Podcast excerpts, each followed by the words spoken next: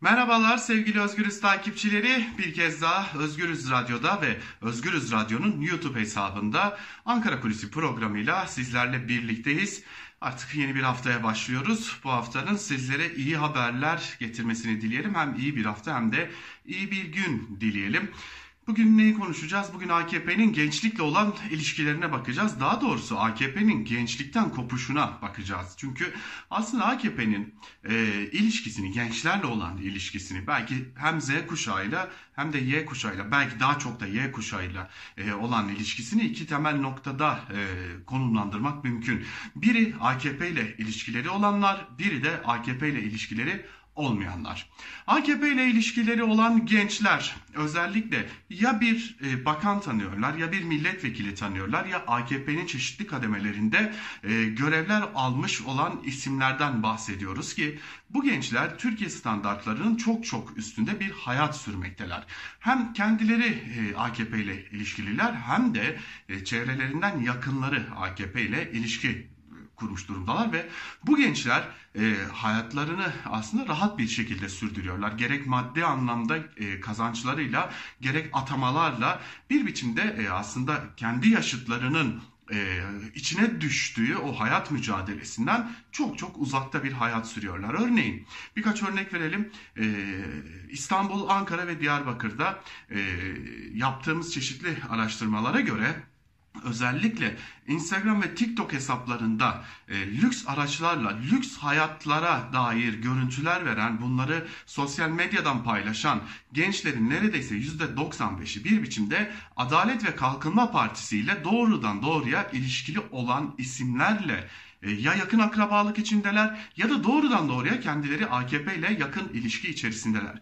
Ve öyle görünüyor ki bu kolaylığı AKP sağlıyor demiyoruz ama bu kolaylığın sağlanması için belki de çoğunlukla AKP'yi kullanan e, bu gençlerin sağladıkları o rahat ve lüks yaşamları e, adeta yine yaşıtlarının da çok yoğun bir şekilde kullandığı e, sosyal medya hesaplarından insanların adeta gözüne sokularak e, yaşanıyor ve bu durum e, ciddi manada tepki uyandırmış durumda. Bunun sadece bunları yayınlamak için bile sosyal medya hesapları oluşturulmuş durumda. Buna ek olarak bir de tabii ki e, ne yazık ki AKP'nin adını da kullanarak suça karışan gençler de bulunuyor ki bunların da çoğunlukla AKP'lilerle fotoğrafları çıkıyor. İşte bir yanda e, herhangi bir hayat gayesi, geçim derdi olmayan gençler var. Öte yanda kimler var?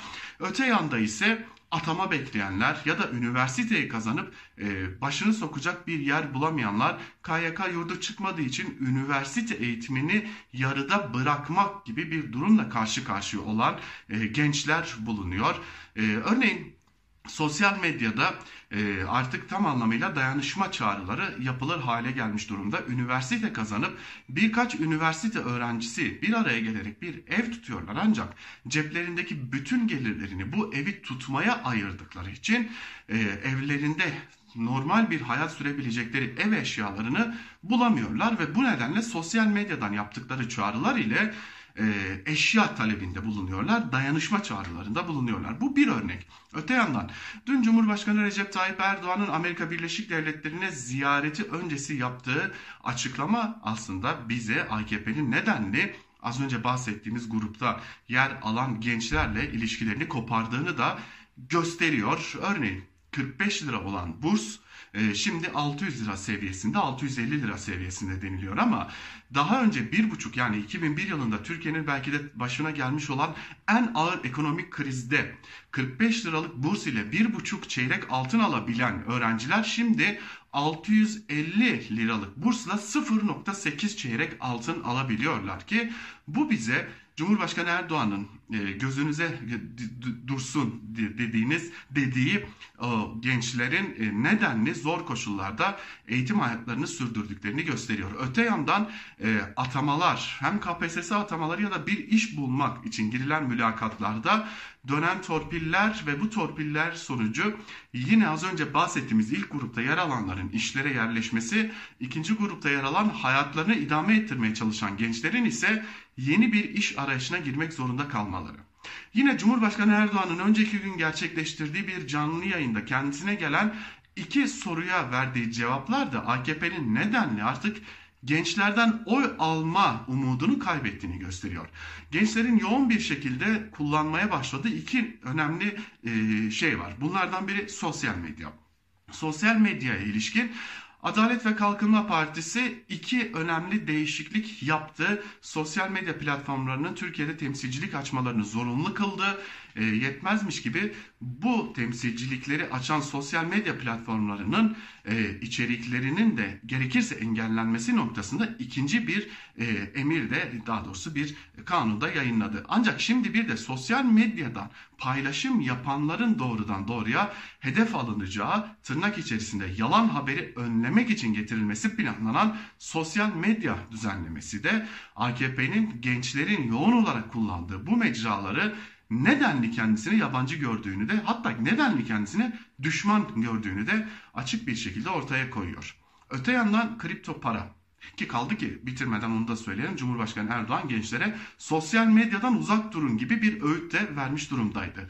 Öte yandan başka bir husus ise kripto para piyasası ki Türkiye'de gençlerin Z ve Y kuşağının ağırlıklı olarak kullandığı e, yani bir gelir elde etme modeli olarak değil ama bir yenilik olarak kullandığı e, kripto para piyasası da Cumhurbaşkanı Erdoğan tarafından mücadele edilmesi gereken bir yapı olarak adlandırıldı ki e, bu da yeniliklere kapalı hale gelmiş olan AKP iktidarının nedenli gençlerle yabancılaştığının bir diğer önemli göstergesi.